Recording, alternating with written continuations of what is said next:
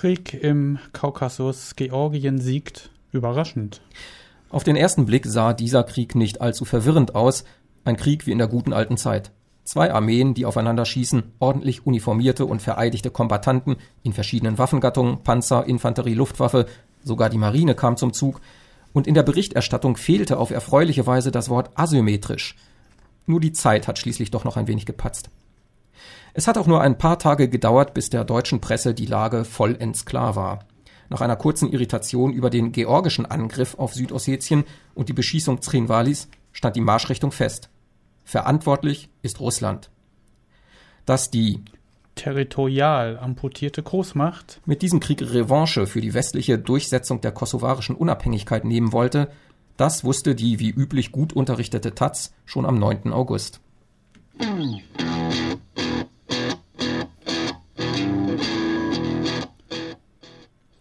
Die Schlagzeilen. Am selben 9. August titelt die FR Russland marschiert in Südossetien ein. Sie kann am 11. August feststellen, der Sieger heißt Putin. Georgien verkündet eine Waffenruhe. Russland lässt sich weder von Georgien noch vom Westen beeindrucken. Stur wie ein T-34, wie man früher zu sagen pflegte, und anscheinend hat die russische Sturheit seitdem noch zugenommen, denn obwohl man in Frankfurt schon einen Sieger ausgerufen hat, muss man am nächsten Tag konstatieren, dass zwar internationale Vermittler auf einen Waffenstillstand drängen, aber Russland führt seinen Krieg fort. Wie lange noch? Am 13. August meint die womöglich voreilige Taz immerhin, Russland sieht sein Kriegsziel erreicht. Was gar nicht wenig ist, denn im Leitartikel bescheinigt das Blatt dem Land einen unbedingten Willen zur Macht. Und so kann es nicht wundern, wenn wiederum die Frankfurter Rundschau am Tag darauf berichten muss, Moskau greift weiter an. Und die Taz weiß auch kurz und prägnant einen Grund zu formulieren. Russland auf Beutezug. Was kann man da machen? Wenig genug. Am 15. August scheint die Frankfurter Rundschau resigniert zu haben. Das Ausland beschränkt sich auf Symbolpolitik. Ansonsten jedoch hat die Staatengemeinschaft wenig Möglichkeiten, Russland wegen seines Vorgehens in Georgien abzustrafen. Wenn wir diese Blütenlese mal kurz zusammenfassen, ergibt sich folgendes Bild. Russland marschiert ein, Georgien verkündet eine Waffenruhe, aber Moskau greift weiter an, macht Beute und wird voraussichtlich ungestraft davonkommen. Offensichtlich ein Schurkenstaat, und soweit wäre ja alles klar. Wenn wir nur nicht schon am 9. August in der Taz auch hätten lesen können. Georgische Truppen marschieren in der südossetischen Hauptstadt Chinvali ein, gedeckt von Kampfjets und schweren Panzern. In dem Bild, das unsere Presse uns von diesem Krieg macht, fällt diese hier und da am Rande erwähnte Tatsache nicht mehr weiter auf. Darauf und auf die Frage, wer nun zuerst oder am ausdauerndsten auf wen geschossen hat, wird zurückzukommen sein. Aber wo gerade die Rede von Bildern war, damit beschäftigen sich Leute beruflich und wie immer im Krieg hatten sie auch diesmal viel zu tun.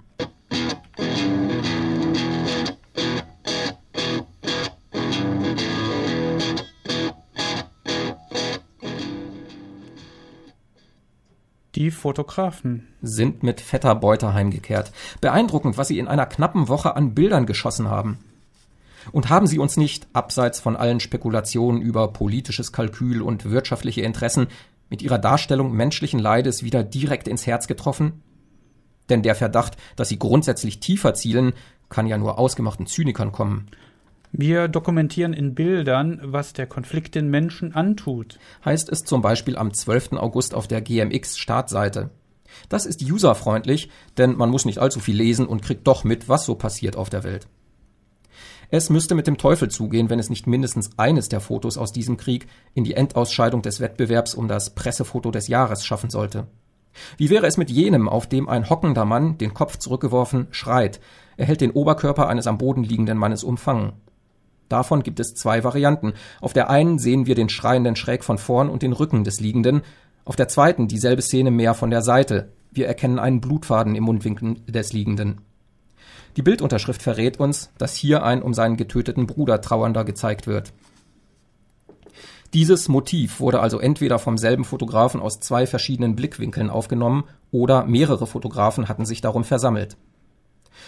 Der Beruf, dem diese Leute nachgehen, genießt einiges Prestige. Sie unterrichten die Öffentlichkeit von Vorgängen, von denen die sonst wahrscheinlich nichts ahnte. Im Krieg werden Menschen umgebracht?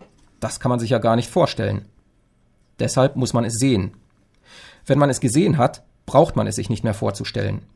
Deshalb will man es sehen, aus verschiedenen Blickwinkeln und möglichst großer Nähe aufgenommen, auch wenn es nicht wirklich originell ist, denn den Blutfaden im Mundwinkel einer Leiche kennt man doch aus dem Kino. Aber das hier ist schließlich echt. Es ist echt. Wir betrachten einen Menschen, der einen Angehörigen betrauert. Wir können ihn bemitleiden oder bedauern, aber wir werden unsere Betroffenheit schnell bewältigen. Wir brauchen nur die Zeitungsseite umzuschlagen und der Fall ist erledigt. Wir sind entgegen der Illusion, die die Bilder erwecken, nicht in der Nähe des Geschehens und der Abgebildeten, kennen ihre Namen nicht, können sie weder berühren, noch ansprechen, noch irgendwie helfen. Tatsächlich betrifft uns das alles gar nicht. Es beeinflusst nur unsere Wahrnehmung von Ereignissen, die uns das Foto nicht erklärt und nicht erklären kann. Dafür beraubt es die Dargestellten der Würde ihres Leides. Was der Konflikt den Menschen antut. Das ist unter anderem ihre Degradierung zu Voyeuren des Todes. Noch dazu in journalistischer Aufbereitung.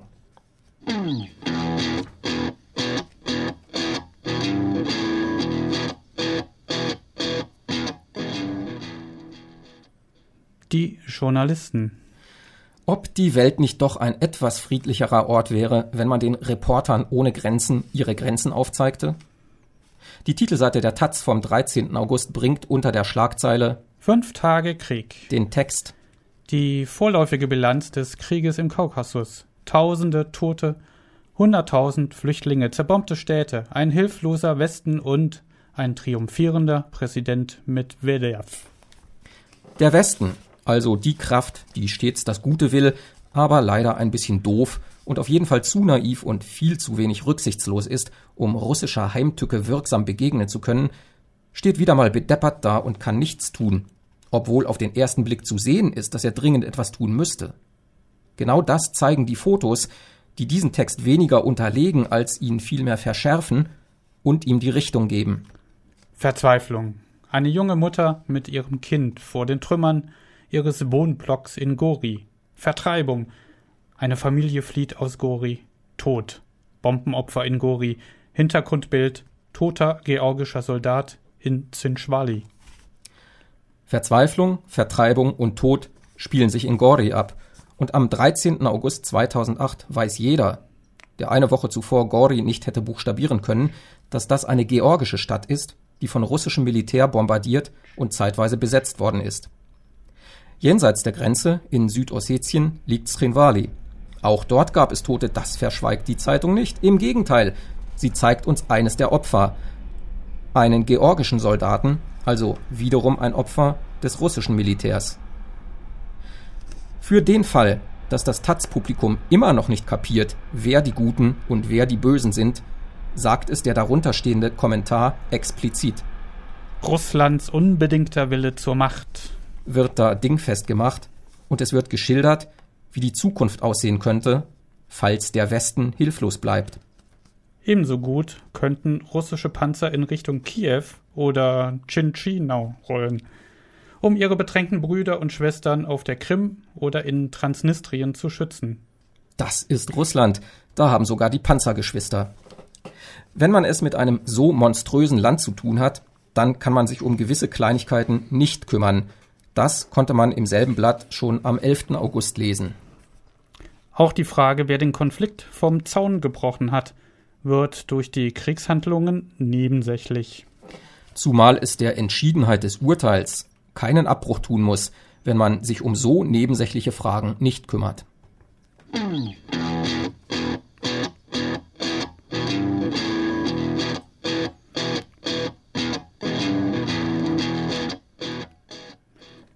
Die deutschen Verdeutlicher. Der Leitartikler der Frankfurter Allgemeinen Zeitung fand am 15. August klare Worte. Moskau demonstriere mit dem Blitzkrieg in einem souveränen Nachbarstaat seine neue Konfrontationsbereitschaft. Es handle sich bei Russland um ein Land, das aufs Neue den Eishauch des Kalten Krieges verströmt. Eben eine Großmacht mit imperialen Ansprüchen.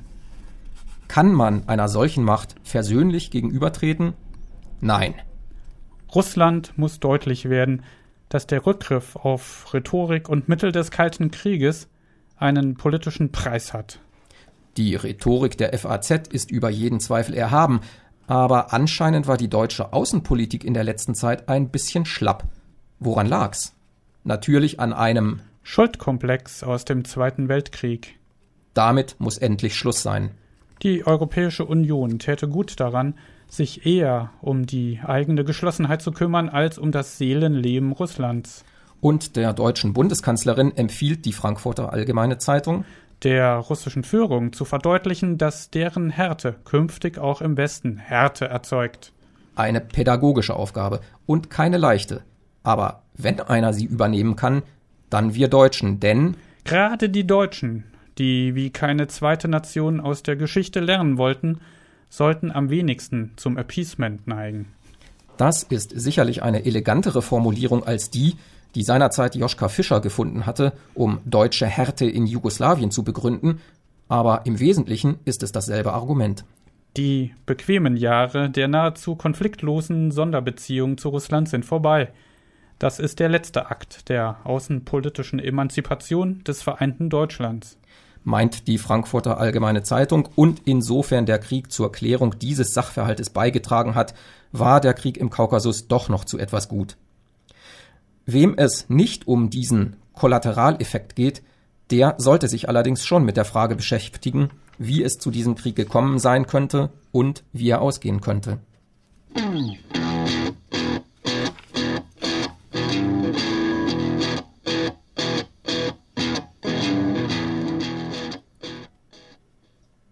Der Hintergrund. Bereits seit Mitte der 90er Jahre wurde Georgien zu einem der wichtigsten Verbündeten der USA in der Kaukasusregion und diese Entwicklung verstärkte sich noch unter dem Präsidenten Michail Saakashvili. Mit dessen Machtantritt Ende 2003 war allerdings nicht automatisch eine feindselige Haltung Russlands gegeben. Es wünschte keinen weiteren Krisenherd im Kaukasus und erwartete eine Entkrampfung der verfahrenen Beziehungen zu Tiflis.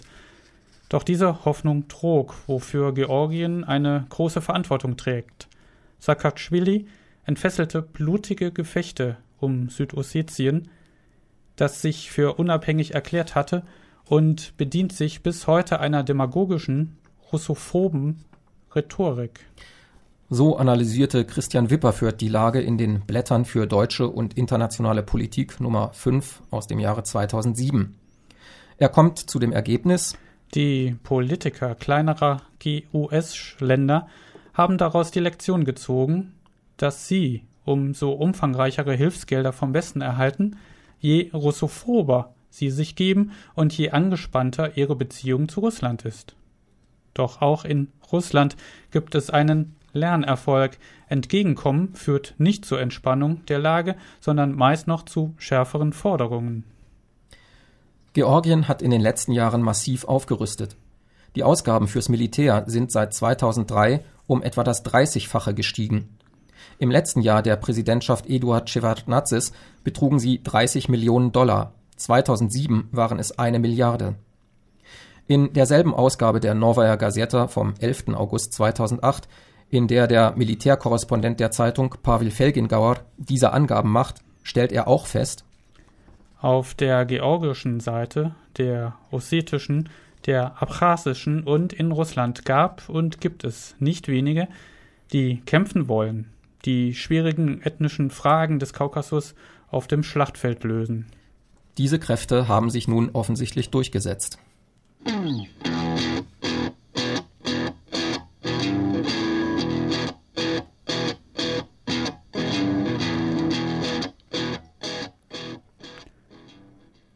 Die Strategen. Dem offenen Kriegszustand vorausgegangen waren in den ersten Augusttagen Schießereien im ossetisch-georgischen Grenzgebiet, aus denen sich die in Südossetien stationierten russischen Truppen herausgehalten haben. Hervorgetan haben sich in diesen Scharmützeln vor allem die südossetischen Milizen. Am 8. August marschierte die georgische Armee in Südossetien ein und begann den massiven Beschuss Zrinvalis. Den Widerstand der Milizen konnte sie ohne Probleme brechen und sie hätte das gesamte Gebiet wohl rasch besetzt, wenn nicht die russische Armee eingegriffen und sie in heftigen Kämpfen über die Grenze zurückgedrängt hätte. Danach zog das georgische Militär sich geordnet zurück, die russische Armee stieß nach, wobei aber kaum jemals eine Besetzung Georgiens geplant gewesen sein dürfte, sondern die Zerstörung militärischen Potenzials in Poti, Senaki und insbesondere Gori, das nicht nur eine Schlüsselstellung für Verkehr und Rohstofftransport in Ost-West-Richtung von Tiflis zu den Häfen am Schwarzen Meer einnimmt, sondern auch die Aufmarschbasis für Vorstöße in nördliche Richtung darstellt, eben nach Trinvali und Südossetien. In der veröffentlichten Meinung dieses Landes gilt es für ausgemacht, dass Russland hegemoniale Interessen mit militärischen Mitteln verfolgt, vielleicht sogar Georgien zum Angriff provoziert und so in eine Falle gelockt habe. Das ist zweifelhaft. Es mag eine Fraktion in der russischen Politik geben, die eine gewaltsame Lösung des ossetischen Problems befürwortet, und es ist ein Problem für Russland, denn die Rolle des Verteidigers der Separatisten eröffnet ja nicht nur die Möglichkeit, Georgien unter Druck zu setzen, sondern verstrickt andererseits Russland dauerhaft in einen Konflikt, den es nicht vollständig kontrollieren kann und der es verwundbar macht. Das Szenario in diesem Fall könnte dann so aussehen. Die südossetischen Verbände schlagen in Vereinbarung mit der russischen Armee die georgische Armee in einem Krieg, an dem sich russisches Militär höchstens am Rande beteiligt, und sie schaffen so die Voraussetzungen für eine tatsächliche südossetische Unabhängigkeit. Da die Wiedergewinnung der sezessionistischen Gebiete Hauptziel des georgischen Präsidenten Saakashvili ist, sieht er sich durch die Niederlage zur Abdankung gezwungen und macht den Weg für eine weniger russlandfeindliche Regierung frei. Mag sein, dass ein Generalstab oder ein ähnlicher Verein verminderter Zurechnungsfähigkeit so einen Plan ausbrütet, aber Russland ist keine Militärdiktatur und einen solchen Plan mit all seinen Risiken und Unwägbarkeiten durchzusetzen, erscheint wenig realistisch. Wahrscheinlicher ist, dass sich ein derartiges Kalkül aus dem Gang der Ereignisse entwickelt haben könnte. Und wie sieht nun die Lage von der anderen, der georgischen Seite aus? Überraschenderweise gar nicht mal so übel. Nach einem Angriff auf Südossetien gibt es für Georgien zwei Möglichkeiten. Entweder der Angriff gelingt, die ossetischen Milizen werden geschlagen und das Gebiet besetzt, bevor Russland eingreifen kann. Wie sich gezeigt hat, war diese Chance durchaus vorhanden. Damit wären Fakten geschaffen, die Moskau kaum mehr durch Gewaltanwendung revidieren könnte. Oder der Angriff scheitert, und dann passiert, was wir beobachten konnten. Georgien gibt die Schlacht verloren, die Armee zieht sich schnell und geordnet zurück. Die staatlichen Strukturen und die militärische Handlungsfähigkeit bleiben gewahrt. Der nach den Kriegszerstörungen erforderliche Wiederaufbau sorgt sogar noch für einen wirtschaftlichen Schub. Die Konfrontation mit dem übermächtigen Nachbarn verstärkt den Nationalismus, auf den Saakashvili ohnehin setzt, ebenso wie die Orientierung nach Westen. Verloren hat Georgien mit Südossetien faktisch das, was Russland gewinnt, einen Steinhaufen. Und nebenbei wird Russland zum Objekt einer umfassenden Medienkampagne, in der es als der alleinige Bösewicht dargestellt wird. Tatsächlich wird der Kalte Krieg gegen Russland bereits geführt. Ein Blick in die deutsche Presse genügt, um sich davon zu überzeugen. Und während die Redaktionen von FATS bis TATS den russischen Imperialismus wüten sehen, könnte sich erweisen, dass dieser Krieg so, wie er ausgegangen ist, den georgischen Interessen letztlich gar nicht ungelegen kam.